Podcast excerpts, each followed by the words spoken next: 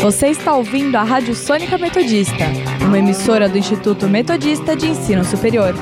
Transmitindo do edifício Delta do campus universitário em Rude Ramos, São Bernardo do Campo. Rádio Sônica Metodista, a rádio da Metô.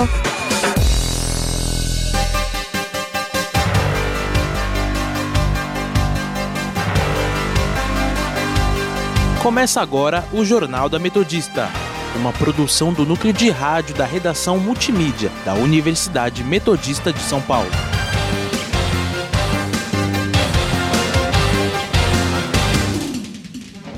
Boa tarde, eu sou Arthur Ferrari. E eu sou Luciana Kim. Agora são 5 horas da tarde e está começando o Jornal da Metodista. Você pode nos seguir pelo Instagram, arroba portal RR Online ou arroba Sônica Metodista. Também estamos na Rádio Sônica pelo Spotify e no canal do YouTube. Vamos agora com as principais notícias desta quarta-feira, 12 de maio de 2021.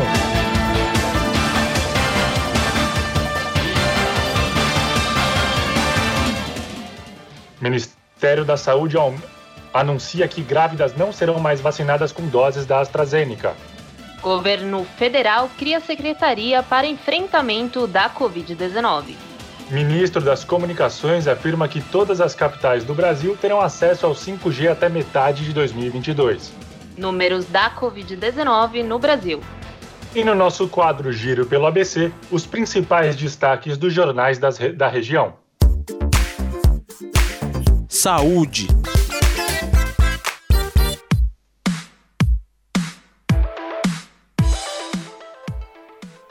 Brasil registrou nas últimas 24 horas 2.300 mortes em decorrência do novo coronavírus, além de 72.700 novos casos confirmados. O total agora é de 426.436 óbitos e 15.300.000 infectados, infecções confirmadas desde o início da pandemia. O estado de São Paulo registrou mais 806 mortes e mais 3.183 casos confirmados nas últimas 24 horas. São Paulo já totaliza 101.600 mortos e 3 milhões de casos confirmados. O ABC registrou mais de, mais de 6 mortes e 344 casos nas últimas 24 horas. A região totaliza 183.250 casos confirmados e 7.313 mortes desde o início da pandemia.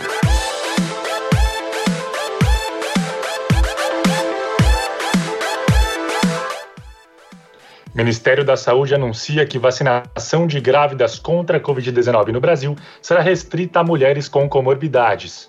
As pacientes devem receber apenas as vacinas Coronavac e Pfizer.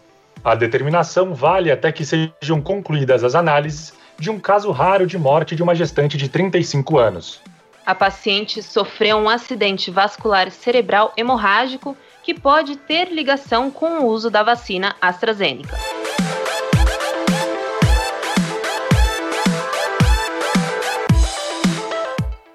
Governo federal cria secretaria para discutir combate à Covid. A Secretaria-Geral da Presidência informou na última segunda-feira, dia 10, sobre a criação de uma secretaria específica no Ministério da Saúde para discutir medidas de combate à Covid-19. A criação da Secretaria Extraordinária aconteceu mais de um mês após ser anunciado pelo ministro, perdão, pelo ministro da Saúde Marcelo Queiroga. Segundo o governo, a nova pasta deverá propor diretrizes nacionais e ações de implementação das políticas de saúde para o enfrentamento da Covid-19. As ações serão executadas em articulação com os gestores estaduais, municipais e do Distrito Federal, para definir e coordenar as ações do Plano Nacional de Vacinação. Política.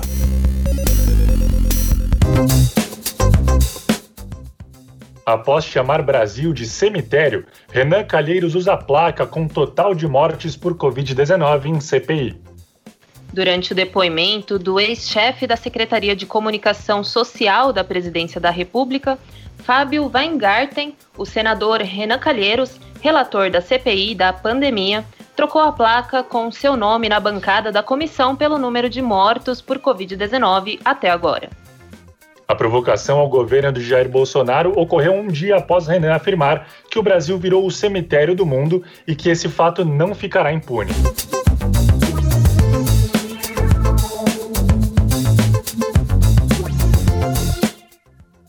O ministro das Comunicações diz que todas as capitais terão acesso ao 5G de melhor qualidade até metade de 2022. A declaração de Fábio Faria foi feita na manhã de hoje, durante audiência na Comunicação de Ciência e Tecnologia, Comunicação e Informática da Câmara dos Deputados.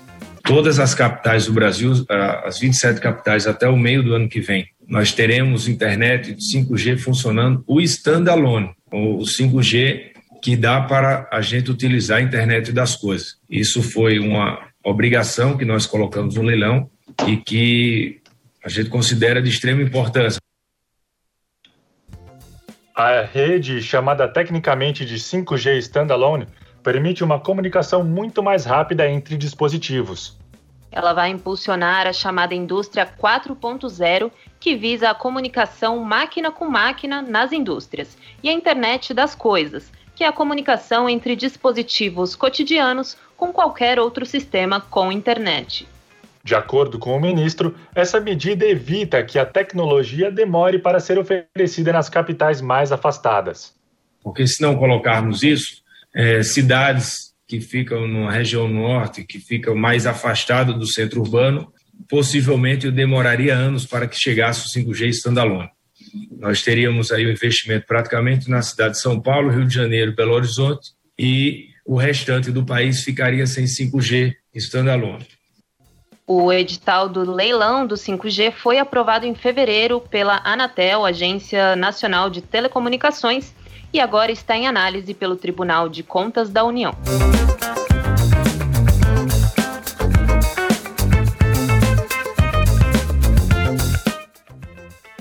O ex-secretário de Comunicação do governo, Fábio Weingarten, depõe para a CPI da Covid. No início de sua fala, Weingarten disse que, quando soube do comunicado da Pfizer, levou o assunto a Bolsonaro. Como secretário de comunicação da presidência da República, era bombardeado diariamente por dezenas de pautas da mídia, cobrando informações e posicionamento do governo do tema da imunização. Naquela altura, o maior desejo da sociedade era um só: vacinas. Daí, vi por bem levar o assunto Pfizer ao presidente Bolsonaro na busca de uma solução rápida. E assim foi feito. Renan Calheiros, relator da CPI, perguntou ao ex-secretário sobre as frases de Bolsonaro durante a pandemia. A resposta de Fábio irritou os senadores da sessão. Não conversava sobre isso com Vossa Senhoria? Não, de forma alguma. Quem sobre... o orientava a fazer esse tipo de raciocínio para a população? Acho que o senhor tem que perguntar para ele, senador. Não, eu estou perguntando. Eu, eu, não, eu, eu não conversava. Eu estou perguntando para Vossa Excelência, que estará não, não, obrigado não, a responder. Faça isso. Eu, eu não conversava, senador. Isso é um desrespeito. Você não pode, não pode falar isso, não. Você não pode falar isso aqui, não. Perdão. Você não pode dizer, pergunte a ele. Você está aqui. Peço, peço perdão, você tá senador. Aqui como não testemunha, você vai responder sim ou não.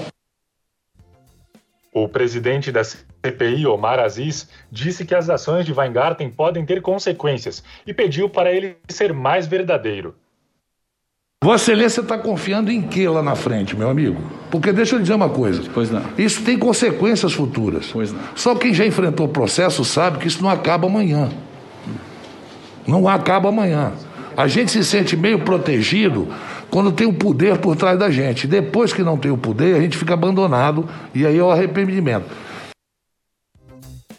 Renan Calheiros afirmou que vai pedir a prisão em flagrante do ex-secretário Van Garten por mentir em depoimento da CPI da Covid. Caberá ao presidente do colegiado, Omar Aziz, decidir sobre o pedido. Barra Torres, Queiroga, Mandetta e Teix já foram ouvidos pela CPI. Pazuello será interrogado no dia 19 de maio. Economia.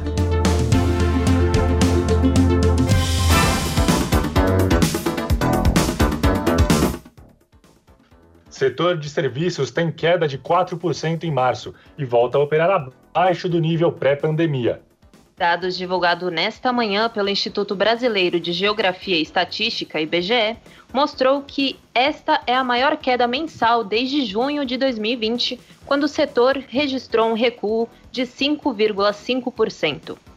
O resultado foi pior do que a expectativa apontada por uma pesquisa da Reuters, que esperava uma baixa de 3,2%. Este recuo no mês de março fez o setor de serviços interromper uma série de nove meses seguidos de taxas positivas. Até fevereiro, o crescimento acumulado foi de 24%, o que superou a contração de 18,6% entre março e abril do ano passado.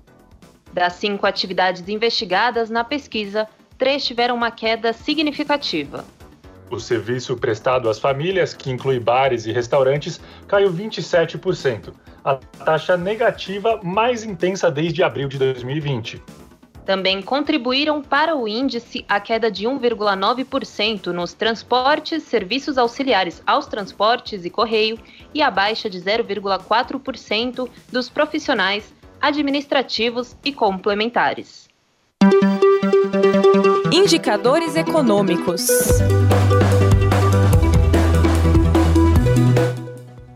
5 horas e 11 minutos e saiba como está a situação dos indicadores econômicos com o repórter Ulisses Isamo. Está ao vivo e nos traz mais detalhes. Boa tarde, Ulisses. Boa tarde, Arthur. Boa tarde, Luciano. E boa tarde a você, ouvinte da, da Rádio Sônica. Na atualização das 4h20 da tarde, a Bolsa de Valores de São Paulo permanece em queda de 2,65%, com 19.700 pontos. O dólar aparece com alta de 1,47%, cotado a R$ 5,299, e o euro tem alta de 0,86% a R$ 6,399. Voltamos a estúdio. Obrigado pelas informações, Ulisses.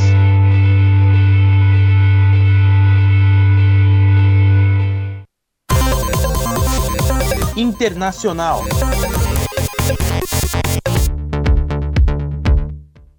Hamas confirma que Israel matou vários de seus comandantes em ataques aéreos, incluindo Bassem Issa, chefe do braço militar na cidade de Gaza.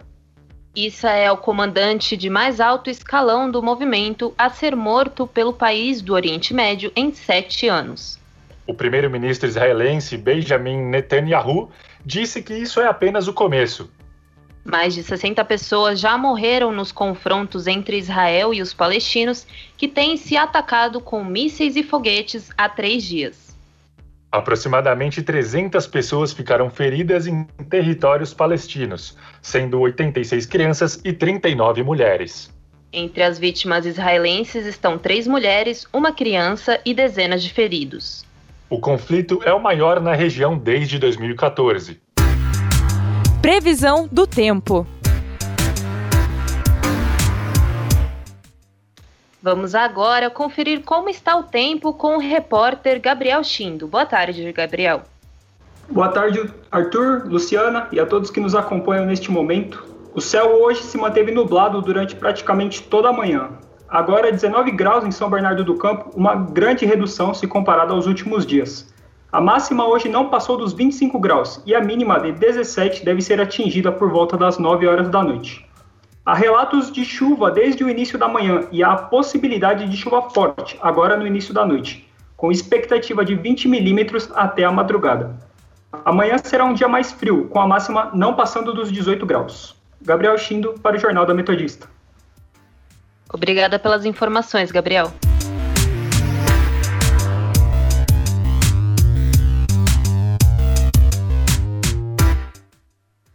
Agora são 5 horas e 14 minutos da tarde e vamos conferir o nosso giro pelo ABC.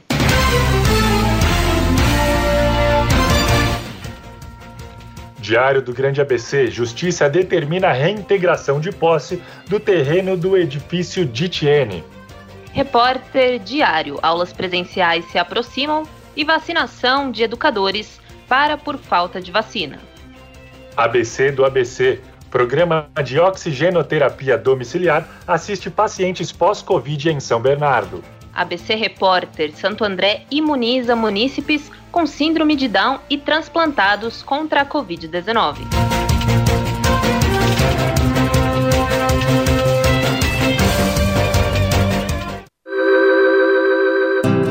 Momento Envolverde, uma produção dos alunos de jornalismo da Universidade Metodista de São Paulo.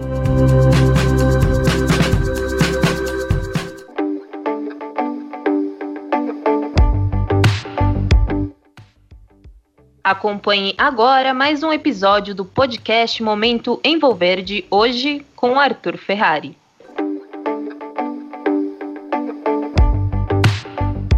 Olá, ouvintes da Sônica, eu sou Arthur Ferrari e começa agora mais um episódio do seu podcast favorito, o Momento Envolverde.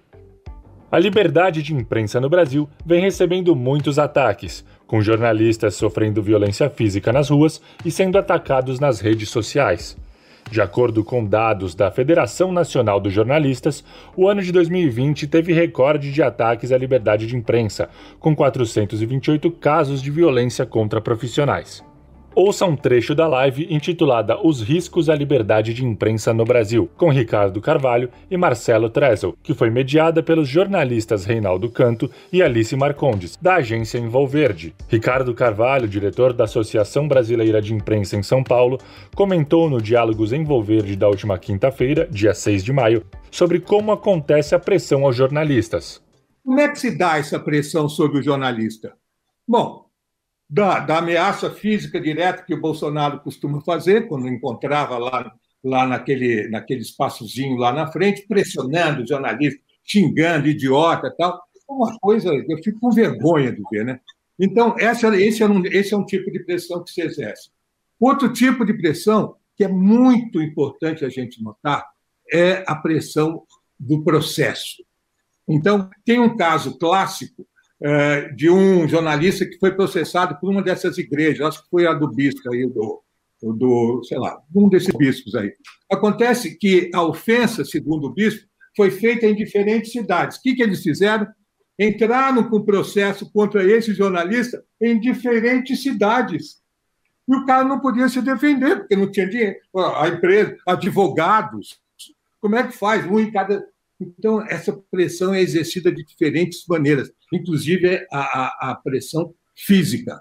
O jornalista Marcelo Trezel comentou sobre as possibilidades de combate à pressão que tenta censurar o jornalismo. Uma possibilidade de lutar contra isso, né, é começar a tentar responsabilizar essas pessoas judicialmente, né. Uh, isso é uma coisa que ainda poucas redações e poucos jornalistas fazem porque, enfim, dá trabalho, custa dinheiro, né, entrar com o processo. Mas dos casos que eu conheço de jornalistas que foram buscar né, uma reparação judicial, é, digamos que eles são casos que tiveram um efeito pedagógico bastante forte, assim, porque é, a pessoa recebeu um oficial de justiça na sua porta por causa de um tweet ou de um post no Facebook é algo que né, é, realmente se espalha assim né, pelos seus amigos, pela sociedade. Se interessou pela conversa? Quer saber mais sobre os riscos que a liberdade de imprensa vem sofrendo no Brasil e outras pautas comentadas na live? Então, acompanhe a íntegra da entrevista com os jornalistas Ricardo Carvalho e Marcelo Trezel no Facebook e canal do YouTube da agência Envolverde. Não se esqueça de ler a matéria e assistir a reportagem exclusiva sobre essa conversa, acessando o portal Rude Ramos Online pelo endereço metodista.br/rronline. O Momento Envolverde é uma produção dos estagiários da redação multimídia do curso de jornalismo da Universidade Metodista de São Paulo. Locução e edição de Arthur Ferrari. Trabalhos técnicos de Leonardo Engelman. Orientação da professora Filomena Saleme. As lives Diálogo Envolverde são transmitidas toda quinta-feira às 11 da manhã nos canais do YouTube e Facebook da agência Envolverde. Agora são 5 e 19.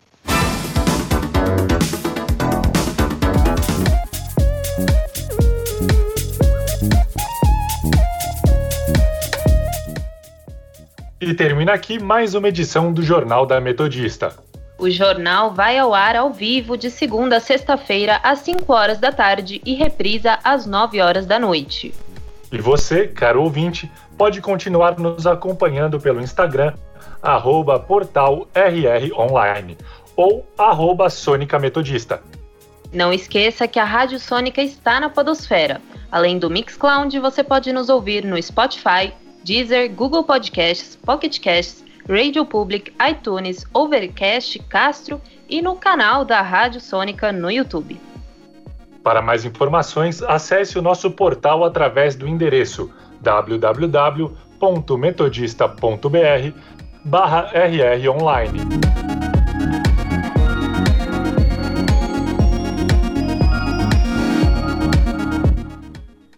O Jornal da Metodista teve os trabalhos técnicos de Leonardo Engelman. Participação dos repórteres Ulisses Isamo e Gabriel Chindo. Apresentação de Arthur Ferrari.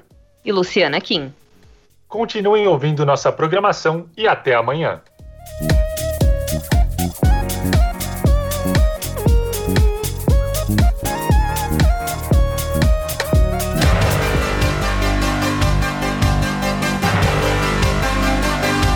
Fica por aqui o Jornal da Metodista. Uma produção do núcleo de rádio da redação multimídia da Universidade Metodista de São Paulo.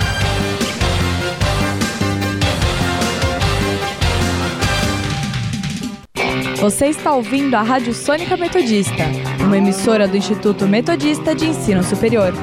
Transmitindo do edifício Delta do campus universitário em Rude Ramos, São Bernardo do Campo. Rádio Sônica Metodista, a rádio da Metô.